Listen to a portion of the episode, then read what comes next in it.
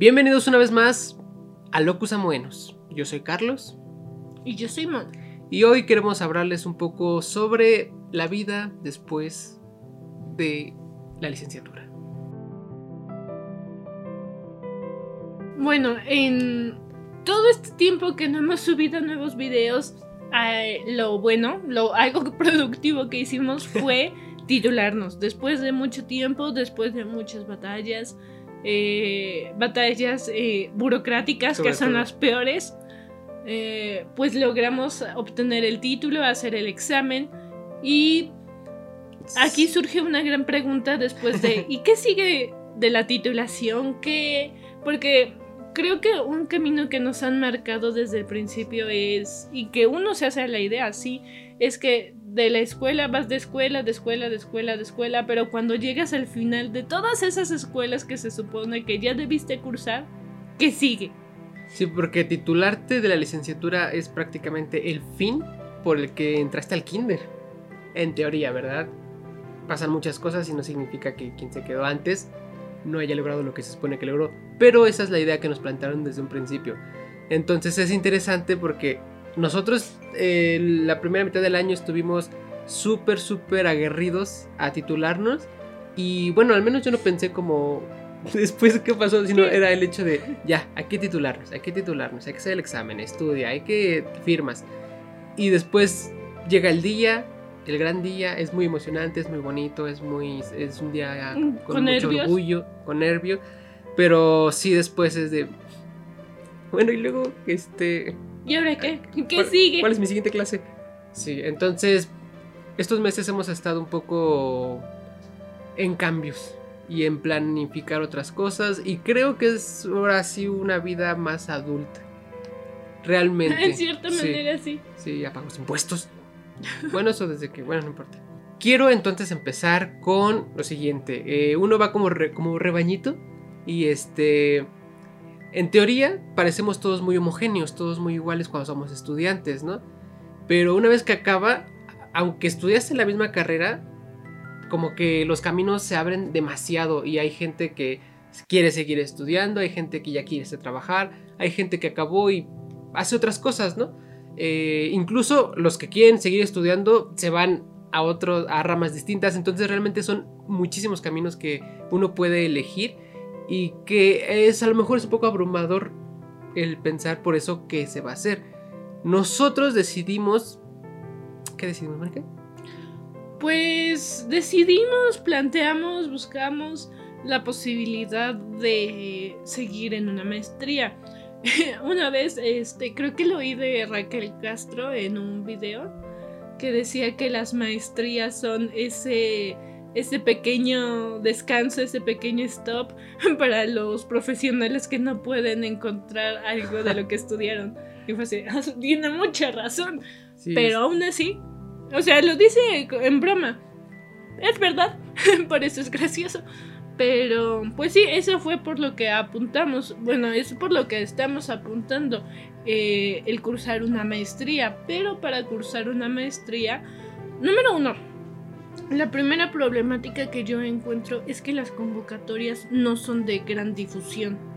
Todo el procedimiento está como que muy escondido escondido, ajá.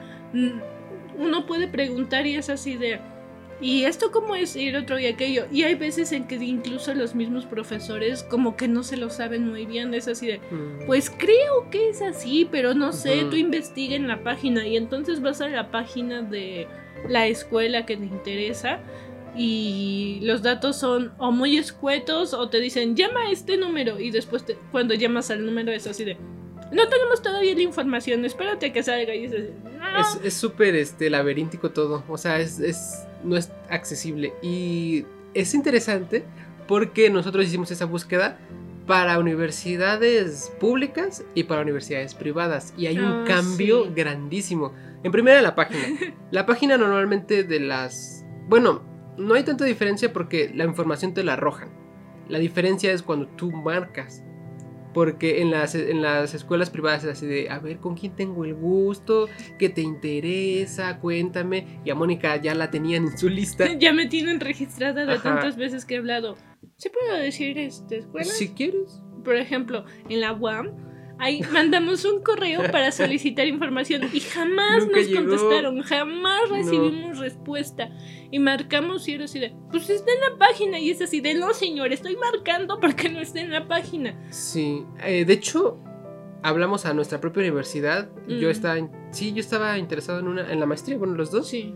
Y fue así de, hablo porque me interesa eh, este tipo de maestría y quiero saber estas cosas. Y la respuesta inmediata fue, ya, eh, ¿tienes alguna duda que no está en la convocatoria? Así Buenas tardes. Y eso es un poco, bueno, o sea, obviamente esa es la burocracia de la universidad, no es como que lo que es en sí la universidad, pero a diferencia de las de De las, de las privadas. de las privadas o incluso de colegios más no sé cómo decirlo, más Pues, no hay nombre. más pues más no tan populachones, más es que no son fifis, pero sí son Casi.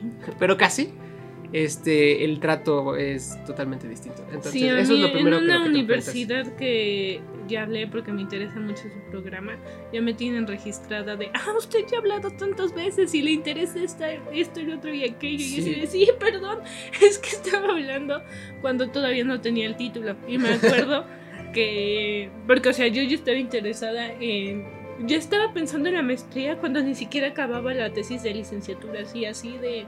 de de intensa me puse en nivel de, vamos, tienes que enfocarte, tienes que hacerlo, tienes que acabarlo.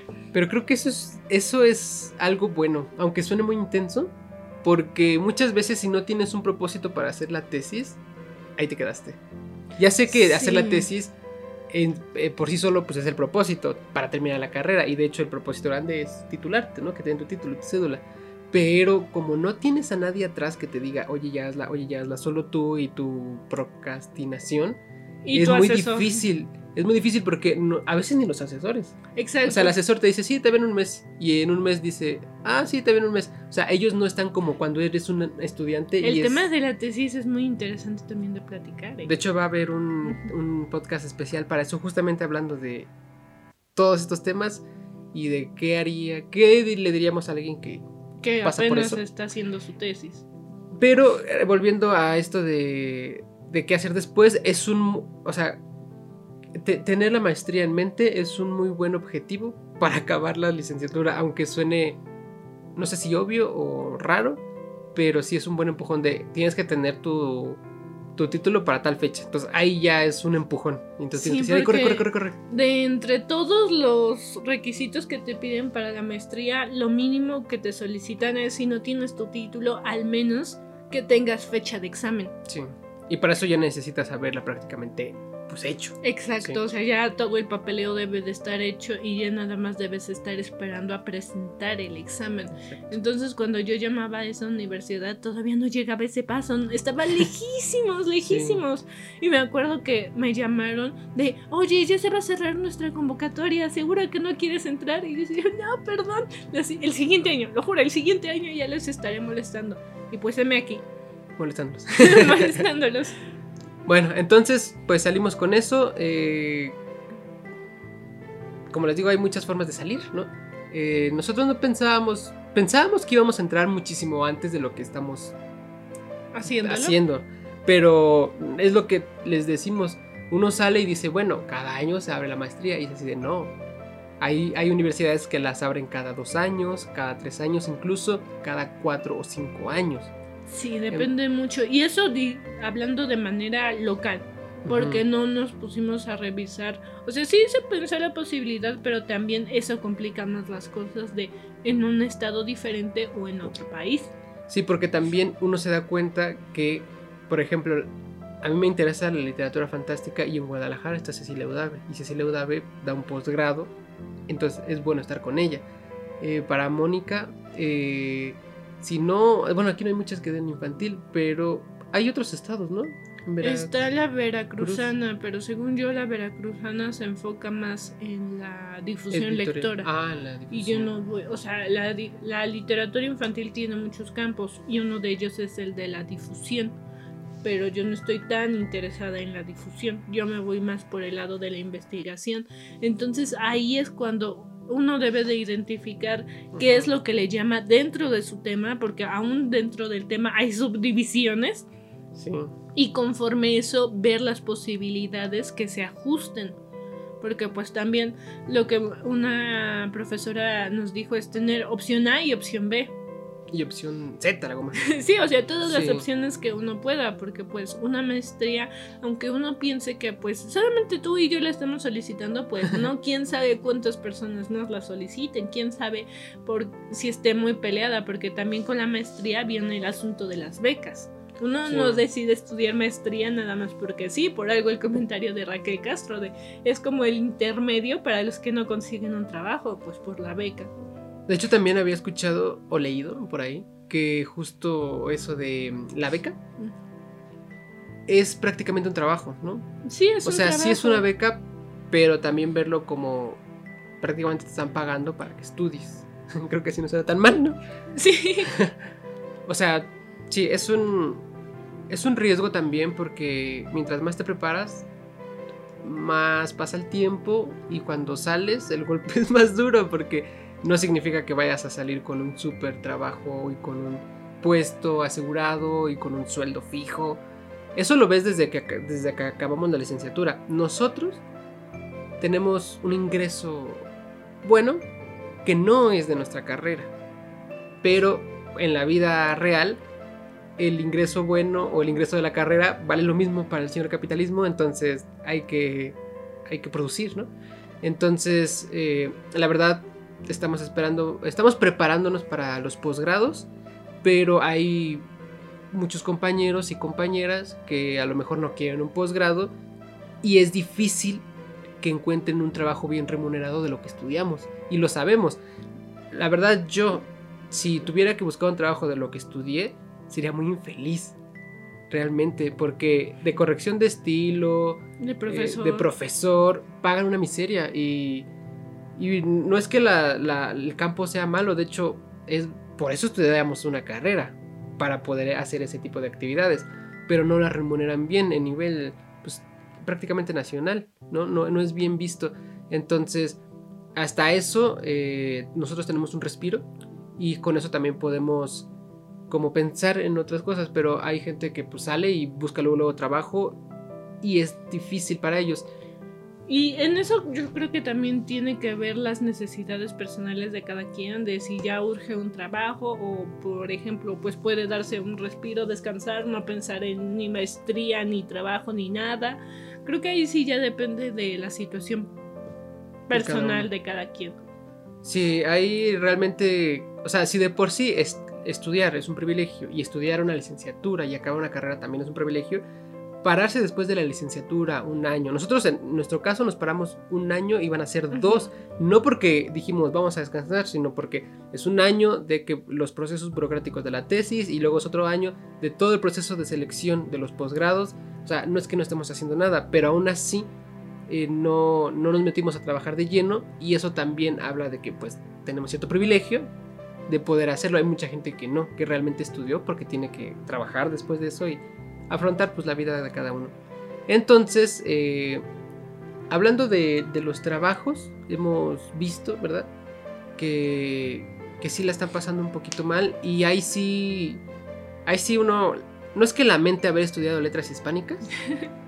A veces, Si, si le gustó, pues no lo lamenta. Si no le gustó, yo creo que sí la de lamentar bastante.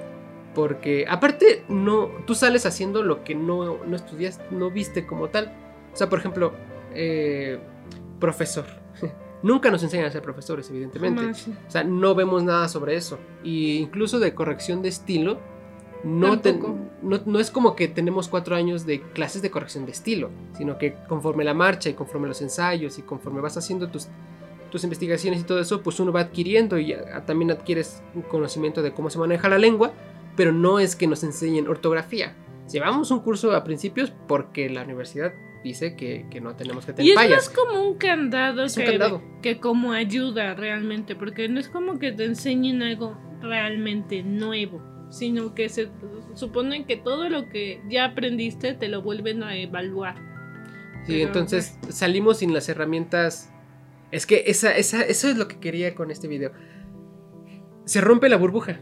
tú, acabar la carrera es- significa romper la burbuja y es fuerte. Es Sí, fuerte. esa burbuja de estabilidad de, ah, todavía soy un estudiante universitario y todo va a estar bien. Siento que la maestría es como eso de, déjame entrar, déjame quedarme aquí un Quiero la ratito". burbuja, quiero la burbuja.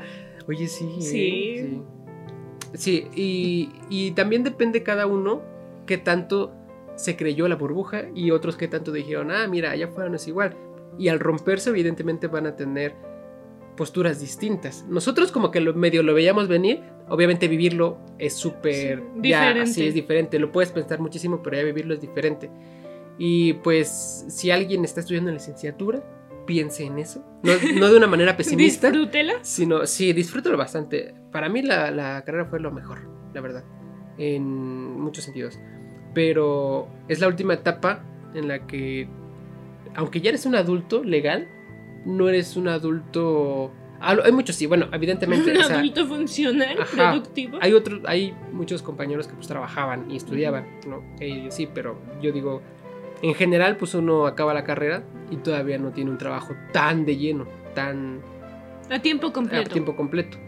Entonces sí, disfrútalo, pero piensa que esa burbuja se va a romper y piensa qué puedes hacer después de romper esa burbuja. Pero bueno, eso, esto ya es como una introducción hacia los otros dos temas. El primero es este, lo de las tesis que habíamos dicho, que tiene que ver muchísimo con esto, porque es un, es, hacer también la tesis es un ejercicio de que, de a lo mejor y qué te gusta, porque obviamente hacer una tesis es investigar. Entonces, a lo mejor ahí puedes ver si te gusta la investigación, simplemente. Es entre un ejercicio burocrático y un ejercicio de investigación. Sí. Y hay muchos tabúes sobre eso, por eso queremos hablar de ello. Está muy romantizada la idea y ya hablaremos de eso después. Y el otro tema es el de nosotros qué decidimos hacer, aparte de ser adultos. Eh, Intentar. ¿qué, qué hicimos estos meses? Porque fueron meses, pocos meses, pero fueron intensos meses para nosotros, la verdad. Eh, conocimos mucho, creo que crecimos. Bueno, ya de estatura ya no puedo, pero eh, tuvimos otras otro tipo de vivencias. Y ya hablaremos de eso, ya hablaremos de eso, porque evidentemente tiene que ver con nuestra decisión de seguir los pasos académicos, ¿no? Los pasos de investigación, De investigación. con rumbo a una maestría. Y aquí lo importante es saber qué solicita una maestría. Y dentro de la maestría se solicita un currículum.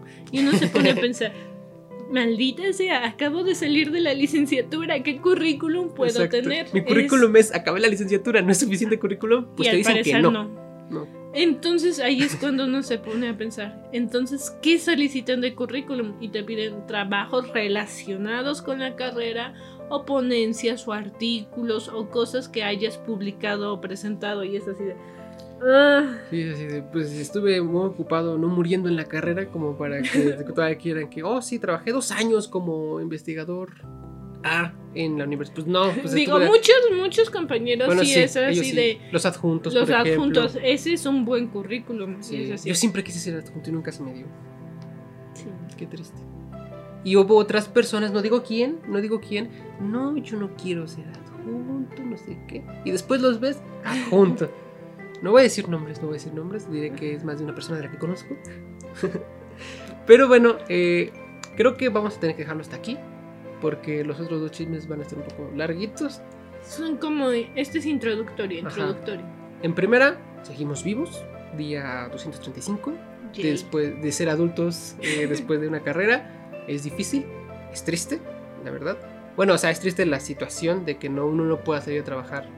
Realmente. pagado. Ajá, encontrar un buen trabajo. Porque hay buenos, hay trabajos, pero no son bien pagados. Por ejemplo, muchos dicen de los del Conamat.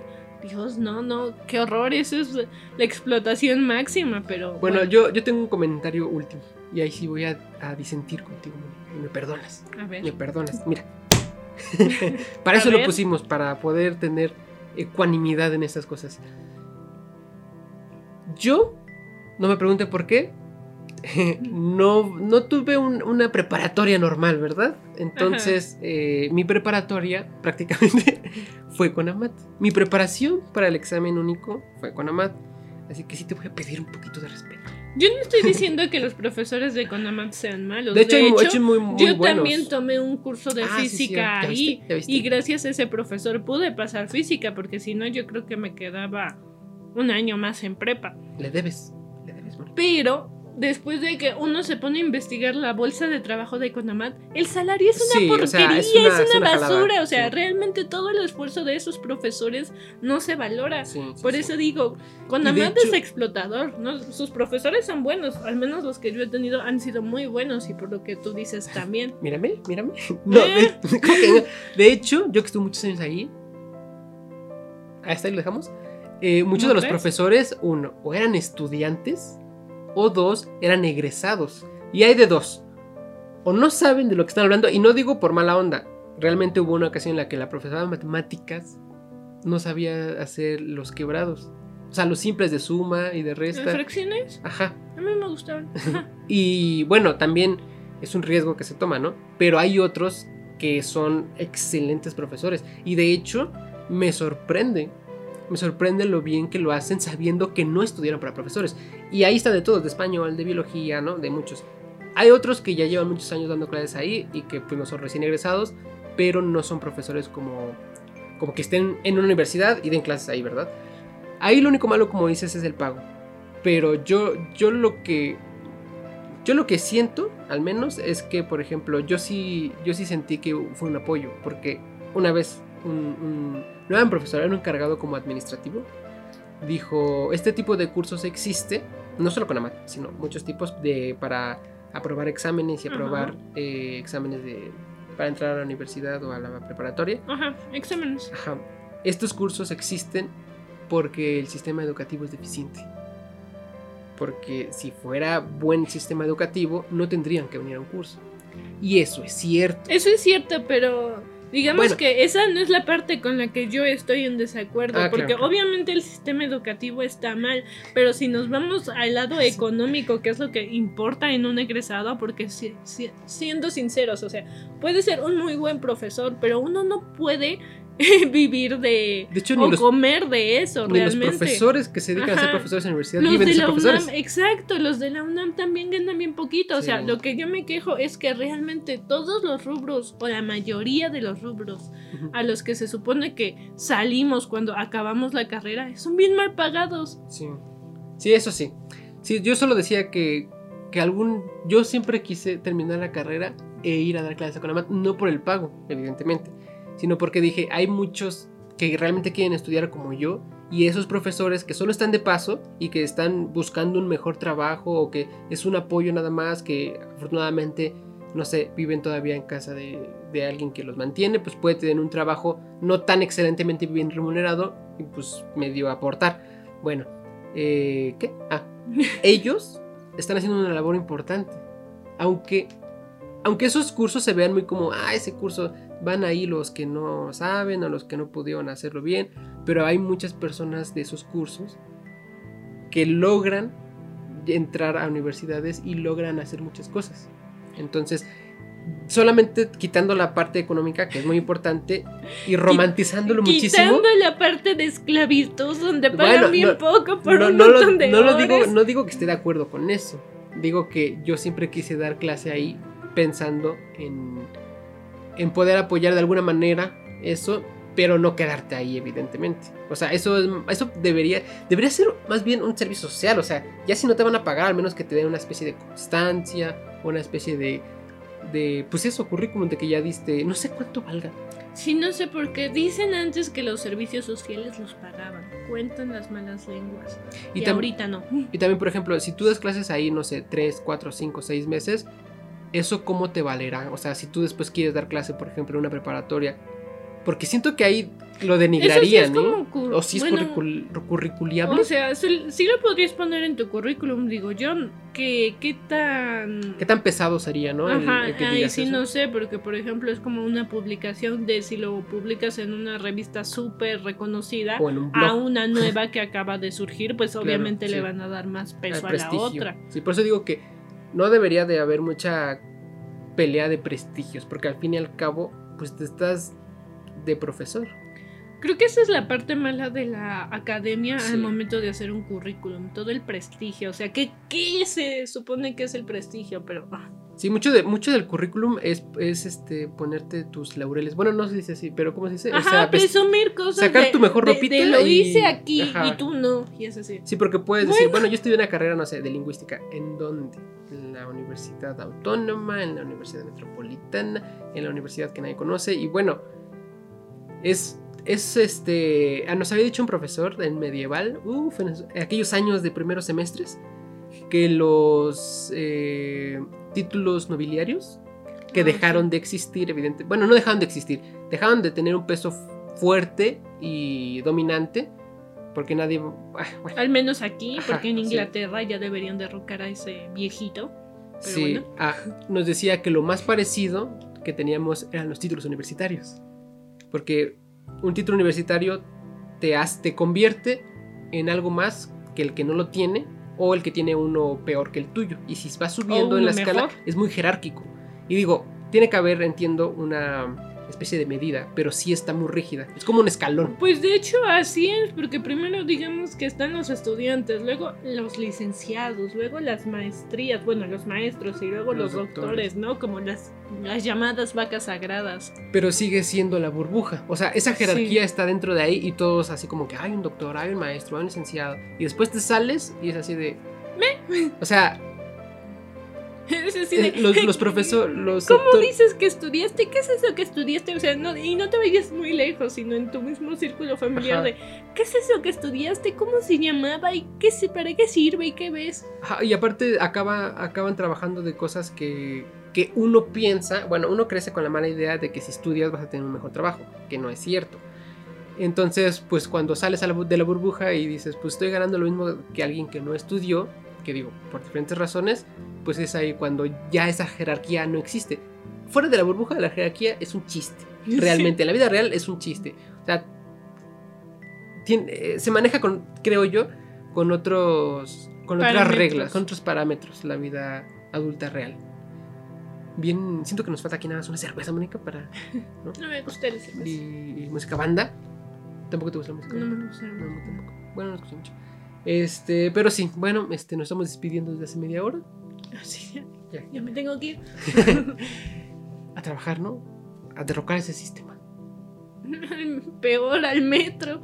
Al metro en hora pico. Pero bueno, eso es todo por este video chismoso. Habrá otros dos, como les dijimos, y nos veremos muy pronto. Esperemos. Adiós. Hasta la vista. ¿Cómo que esperemos? no, eh, no sé si pronto, pero. Ah, bueno, sí, No, ¿Qué tan pronto? No lo sé. Exacto. Bye.